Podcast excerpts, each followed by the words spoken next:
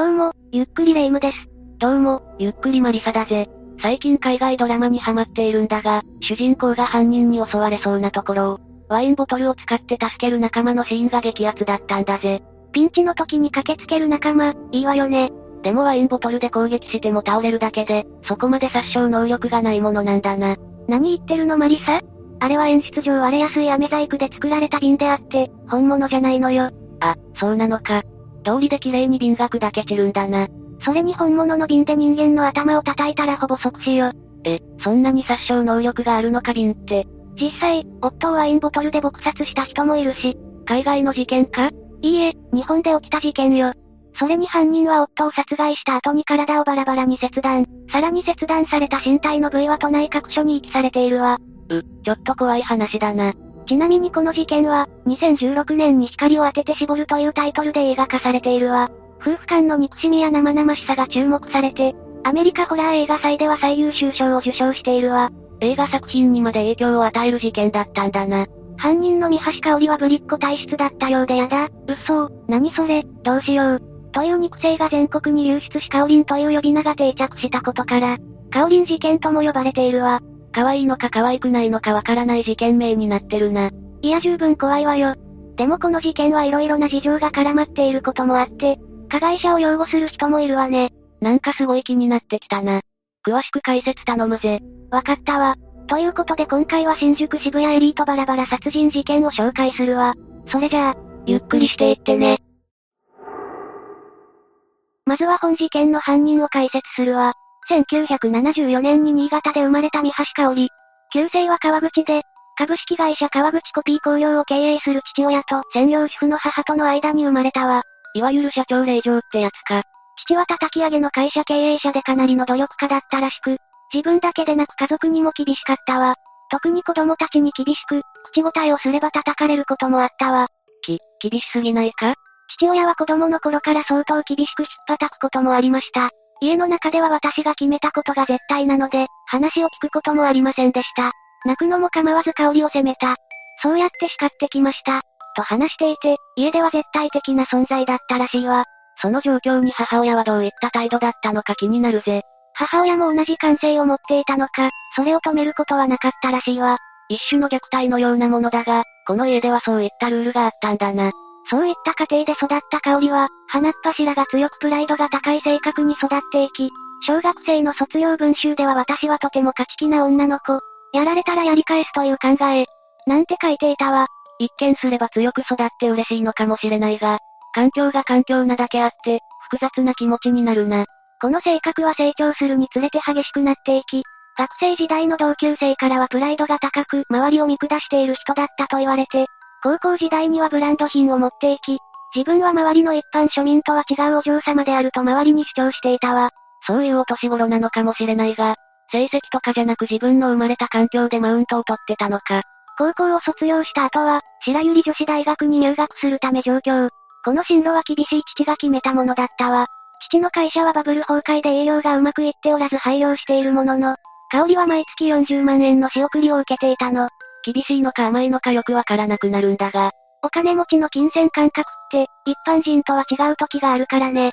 でも香りは実家に対して思い出すのも嫌な場所と話しているけどね。まあ両親からの厳しい教育を受ければ、そう思うのも無理はないか。大学も父親が決めていたしな。さらに香りは在学中、風俗で働き出すことになるわ。一体どうしてそうなるんだ？お金には困らないと思うんだが香りにとって毎月40万円の仕送りではブランド品を購入するのに全く足りなかったのよ。一度は行ってみたいで40万円じゃ足りないって。セレブとしての風格を保てない香りは、風俗で働きブランドで身を包み、客の愛人として4年ほど関係を持つことになるわ。そして大学卒業後は、客室乗務員を目指して航空会社数社を受けているわね。お、客室乗務員を目指すことにしたんだな。あ、でもこれは女は東京の女子大の英文化へ行って、スチュワーデスになるものだ。って言われたからで、香りの意思ではないのよね。大学卒業後の人生まで、父親に決められていたのか。でも当時は不況も不況で、就職難が続く時代、派遣社員として証券会社などを転々としていたわ。派遣社員時代は、一流企業との合コンに参加しまくっていたそうよ。父親の厳しい教育に反発する行動にも見えるな。確かにそう見える気もするけど、セレブな自分に見合う男を探すためだったそうよ。さっきも話したけど、香りはぶりっ子が得意で、いつも男性から自分がどんな風に見えているかを常に意識していたわ。なんか女性からは嫌われてそうなタイプだな。実際に同性からは嫌われていたみたいね。というのもぶりっ子だけが原因じゃなくて、派遣会社勤めを隠して、エリートが勤めるような会社名を出して、経歴を偽っていたの。その合コンで自分に見合うと感じる男性とは結ばれたのか？合コンの結果までは分かってないけど、資産家の息子とお見合いをした時はあったわね。好みっぽいプロフィールの男性だな。でも男の影があるって理由で破談しているわ。あれ、いきなりサブタイトル変わったかと思ったら結婚か。香りが28の時に、とある男性に出会うことになるわ。それが本事件の被害者である三橋祐介さんよ。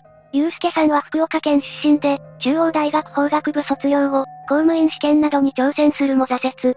法学部事務所でアルバイトをしていて、月収は12万円くらいだったわ。職場までの定期代も買えず、住むところもなかった祐介さんは、友達の家を転々としながら生活していたの。香りが結婚しようと思ったのにも驚きだが、祐介さんがなんでお金がないのかも気になるな。祐介さんはスロットにハマっていて、奨学金と合わせて作ったカードローンが300万円もあったの。そんなに借金を抱えていたのか。ちなみに口癖は俺はビッグになってやるよ。お、おう。としか言いようがないぜ。ちなみに香りとゆうすけさんの出会いは、やっぱり合コンなのか？そうよ、2002年の11月に合コンで知り合ったの。ちなみにこの時も香りは、丸紅という会社に勤めていると経歴詐欺をしていたわ。それとゆうすけさんは運命の女と出会った。背が高くて綺麗で、すごいお嬢様で、しかも丸紅に勤めている。俺やお前とは違う。と合コンの翌日、女性の友達へそう言っていたそうよ。香りもそうだが、ゆうすけさんもマウントを取りたがる性格をしていたんだな。ゆうすけさんは香りの家に転がり込むように住み着いて、4ヶ月後には香りの妊娠が発覚し、結婚するわ。でも香りは、経済状態の不安を感じ中絶をすることにしたの。それはゆうすけさんも同意だったのか？ゆうすけさんは中絶に反対で金はどうにかするから産んでほしいと話していたわ。ゆうすけさんは子供が欲しかったんだな。でもゆうすけさんは不動産会社へと転職するんだけど、香りはゆうすけさんの思いを無視して中絶を行ってしまうの。これがきっかけで、二人の間に亀裂が発生することになるわ。事件の発端がこの件なんだな。そういうことになるわね。でももちろんこれだけじゃなく、香りの経歴詐欺や悪事がバレてしまうの。悪事ってなんだ？そんな話してなかったぞ。あ、そういえば忘れてたわ。香りは経歴詐欺や、学生時代の愛人との関係以外にも、多くのブランド品を万引きで手に入れたりしていたのよ。万引きってもうそれセレブじゃないな。まあ、社長令嬢といっても、父親の経営する会社は廃業済みだしね。そして夫婦の間に大きな亀裂ができたことによって、ゆうすけさんは香りにひどい DV をするようになるわ。香りを縛り付けたり服をビリビリに引き裂いたり、さらには一日の行動をすべてメールで確認したりしていたわ。また、タバコの匂いがするだけで香りを殴るほどだったそうよ。もしかしてこの時に？いえ、この時の香りは離婚すると決意して、実家に戻るんだけど、あれだけ反対した結婚なのに、こういう形で戻ってくるのはどういうことだ？お前が一番だらしない。今のこのざまはなんだ？と父親に責められることになるの？父親は味方になってくれなかったんだな。でもここで、二人の証言が一致しなくなるわ。んどういうことだ？香りたち共通の友人の証言では、香りが祐介さんに暴力を振るい突き飛ばしていたり、ほぼ全裸の状態で寒空の元に締め出していたというものだったわ。完全に香りが DV していたのか。でもこれ実は、お互いが嘘の証言をしていたんじゃなくて、お互いに暴力を振るっていたのが真実なのよ。範疇を超えた夫婦喧嘩みたいな感じか。そういった関係が続いて、二人それぞれに不倫相手ができて、離婚にまで進むことになるわ。ゆうすけさんは2005年に、有名な外資系企業のモルガン・スタンレーに転職。その結果、ゆうすけさんは年収1000万円となり、ビッグになるという夢を見事叶えることになるわ。香りが一番結婚したいと思っているような肩書きになったんだな。でも離婚は決定しているんだよな。そうよ。だから香りはせめて慰謝料だけでもと、暴力を振るわれるたびにあざを撮影して記録していたの。その流れで、ゆうすけさんと不倫相手の会話を録音することに成功するんだけど、その録音した音声が、本事件最大の引き金になってしまうわ。不倫相手との会話はどんな内容だったんだ？本気で離婚する。家事は手伝うからね。子供を作ろう。イタリアで挙式を挙げよう。というもので、別れるだけじゃ済まさないと、香りはこれまでにない屈辱を感じ、ゆうすけさんに対して大きな憎しみを抱くことになるわ。なんかうまく状況が飲み込めないんだぜ。不倫相手にセレブとしてのステータスを奪われるのが、香りにとって一番の屈辱だったのよ。自分が結婚した時は、金も家もないフリーターの旦那。DV に耐えてまで集めた証拠で得られる3600万円のはした金では、満足いかなかったということね。香りにも問題があったはずなんだがな。香りは地球上すべてのエネルギーが体から込み上げてくる感じだったと話しているわ。ゆうすけさんは、2006年の12月12日に朝帰りをしてくるわ。それまでは不倫相手の家に行っており、帰宅後は香りからの離婚についての話も聞かずに一人で寝てしまうの。その1時間後、香りは中身の入ったワインボトルをゆうすけさんの頭に叩きつけたわ。ゆうすけさんはなんでと言ったそうなんだけど、香りは手を止めることなく、合計8回もワインボトルでゆうすけさんを殴り、撲殺するの。その時の事件現場はどんな感じだったんだ？マットレスや家具に、大量の血液が飛び散っていたそうよ。8回も殴ってるんだもんな。香りは流れ出る血が予想以上に多くて困ったと、ゆうすけさん殺害後に感じたことを供述しているわ。血が多くついたマットレスをどう処理したのか気になるんだぜ。血のついたマットレスは、実家にそのまま送っているわ。家族がその結婚に気づくことはなかったそうよ。そして犯行後は優雅に朝食をとっていたらしく、朝9時頃に無断欠勤をしているとのことで、ゆうすけさんの同僚から香りの携帯に連絡が入るわ。内容としては自宅を訪ねたいというものだったんだけど、香りはなんとなくごまかしてその場をしのいだんだけれど、そのうち上司が家にやってくるという恐怖に襲われるわ。このままでは見つかってしまうと思った香りはどこかにやってしまおうと思いつくの？え、もしかしてそれって？そう、香りは殺害した祐介さんの遺体を隠すために切り刻むことにしたのよ。いつも思うんだが、遺体をバラバラにするのは土に埋めやすくするためなのか？それもあるんだけど、ほとんどは運びやすくするためね。人間一人の重さがだいたい60から 70kg くらいあると、男性でも運ぶのは大変だし、遺体をそのまま入れるものもあまりないからね。そして香りは、土やブルーシート、台車にキャリーケース、そしてノコギリを購入して、遺体の解体を始めることになるわ。12月14日、香りはクローゼットの中に土を詰めて、ノコギリでユうスケさんの遺体を解体。どうして土が必要なんだ？土は、流れ出た血を吸わせるためのものだったそうよ。そして香りは、頭部、上半身、下半身、左腕、右手首と5つの部位に分けて解体したわ。この後に香りはフット、ヘッド、ハンド、バラバラ、完了と日記に記録していたそうよ。ちょっとというか、だいぶ怖くなってきたぜ。解体をした翌日の15日には、息を開始したわ。深夜に家を出た香りは、キャリーケースに入れた下半身をタクシーで運ぶんだけど、匂いますねと運転手に声をかけられたわ。犯人とバレたのか？いやそうじゃなくて、殺害してから4日も経過していれば、冬でも遺体は腐敗していくものよ。それで香りは慌ててタクシーから降り、遺棄した場所は東京都新宿区の路上だったわ。路上？そんな場所に遺棄したら、すぐに発見されるんじゃないのか？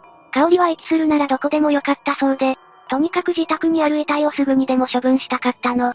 そして次は下半身。キャリーケースに入れて徒歩で持ち運ぶんだけど、持ち運びに疲れたという理由で、自宅から約300メートル先の、東京都渋谷区の民家に祐介さんの下半身を遺棄するわ。路上の次は民家か、本当にどこでもよかったんだな。頭部はバッグに入れて電車に乗り、東京都町田市の公園に遺棄しているわ。残りの左腕と右手首はどうしたんだ？残りは可燃ゴミの日に生ゴミとして処分されたわ。そして遺体の匂いが染みついていると思い、業者に依頼して家具を廃棄し、床と壁は十数万かけてリフォームしているわ。それ、業者にバレたりしなかったのか？業者になんて説明したのかはわからないんだけど、知り合いが家にやってきた時には、血の匂いがしたら犬のせいと話していたそうよ。香りにこのための数十万を払えるだけの財力があったのか疑わしいんだが。それについては、ゆうすけさんの勤めていた会社に給料を振り込むよう何度も電話をかけていて、その時の手持ちは5万円くらいしかなかったわ。いくつかブランド品を売れば、それなりの稼ぎになると思うんだけどな。12月16日、新宿の路上に遺棄した遺体が発見されたわ。まあ、路上に遺棄していれば見つかるよな。路上のゴミ袋にマネキンのようなものがあるといった内容で、警察に通報が入り、それを発見した後に捜査一課はその日のうちに、死体遺棄事件として捜査本部を設立。速やかに捜査が開始されるわ。当時は歌舞伎町に近いことや殺害方法などを見て、被害者は外国人で、犯人はヤクザとされたわ。え、なんで外国人なんだ？上半身だけでは個人の断定が難しいのよ。指紋や歯がないし、顔もないから人相も確認できないの。あ、そうか。この事件は遺体をバラバラにして遺棄しているんだもんな。捜査は難航するんだけど、12日くらい経った頃に犬の散歩をしていた人が、遺棄された下半身を発見するわ。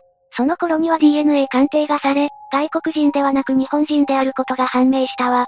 さらに15日に、ゆうすけさんの捜索願いが出ているところにまで行き着くの。逮捕一歩手前って感じだな。でも身体的な特徴が合致しなかったとして、ゆうすけさんは被害者リストから除外されてしまうわ。そんなことあり得るのか？実は香織は、捜索願いを出す時に胸に手術の跡があると言っていたの。でも新宿で発見された上半身に、その手術痕は見当たらなかった。そうか、香織は発見された後の捜査を邪魔するために、嘘の情報を伝えていたんだな。そういうことよ。でもゆうすけさんの上司がマンションの、防犯カメラの映像を確認したことで状況が一変するわ。ゆうすけさんが帰宅した様子は確認できるものの、それ以降家から出ることはない。要するにゆうすけさんが失踪しているなら外出をしているはずなのに、一回も家から出てはない。捜査員たちは再捜査により、ゆうすけさんの胸に手術の跡がないことを突き止め、香りに任意同行を求めたわ。香りはあっさりと容疑を認め、遺体が発見されてから1ヶ月後の1月10日に、死体遺棄容疑で逮捕されたの。逮捕後には香り自身の供述で、公園に埋めた頭部も発見されたわ。でもこの裁判は異例のもので、事件そのものだけじゃなく、法廷での出来事も同じくらい話題になり、注目されたのよ。一体何があったんだ？まず証人として現れたのは、お互いの不倫相手よ。そして香織は、法廷で被告になった途端に、幻覚や幻聴の症状があると訴え始めるの。具体的な症状はどんな感じだったのか気になるぜ。遺体を捨てるとき夫の声が聞こえた。警察署の鏡に夫が映っていた。といった感じの内容で、裁判では、犯行時の精神状態と責任能力の有無が天秤にかけられることになるの。もし精神状態がかなりひどいものだと判断されるとどうなるんだ？心神喪失者は基本的に無罪になるわ。無罪ではなくても刑が軽くなるのよ。ちなみに弁護側は犯行時は心神喪失状態で責任能力はないとして、無罪を主張しているわ。それに対して検察側は被告人の責任能力に問題はないとして、懲役20年を求刑しているわね。こういった場合はどうやって判決を下ろすんだ？精神的なものは目に見えないから、難しいように思えるんだが。医師による精神鑑定というものを行うわね。結果として検察被告人の鑑定証人は共に犯行時は心神喪失状態と判断したわ。共に心神喪失状態を認めたのか。これがまた異例の事態なのよ。それによって検察側と弁護側が医師に対して、同時に質疑する形式が取られるんだけど、これもまた異例の形式なの。香りの行動はとことん法廷を惑わせているんだな。結局のところ、この裁判はどうなったんだ ?2008 年の4月28日に裁判長は、動機が明瞭で計画性も認められる。また、犯行後の死体遺棄や証拠隠滅から、精神状態は犯行の手助けにしかなっていない。として、懲役15年の判決が下されることになったわ。高飛車でプライド高い女性が自分のセレブ人生を奪われるのに怒り、夫をワインボトルで撲殺。その後、遺体をバラバラにして各所に遺棄した事件だったわ。発見された後のことまで考えて、隠蔽工作を図っているあたりが特に怖い印象を与えていたな。ちなみにこの事件なんだけど、香りが下着を脱がされて体中の匂いを嗅がれた。という話に同情する声もあったらしいわ。PV を受けていたわけだからな。でも香りも殴っていた事実があるし、反論する声もあったんじゃないか？もちろんよ。それに香りの性格的に、彼女を擁護する人の方が圧倒的に少なかったわね。また式によると、香りは普通の生活が欲しいと記録されていたそうよ。周りにマウントばかり取っていたのに普通とは何か、って考えちゃうわね。というわけで今回は新宿渋谷エリートバラバラ殺人事件について紹介したわ。それでは、次回もゆっくりしていってね。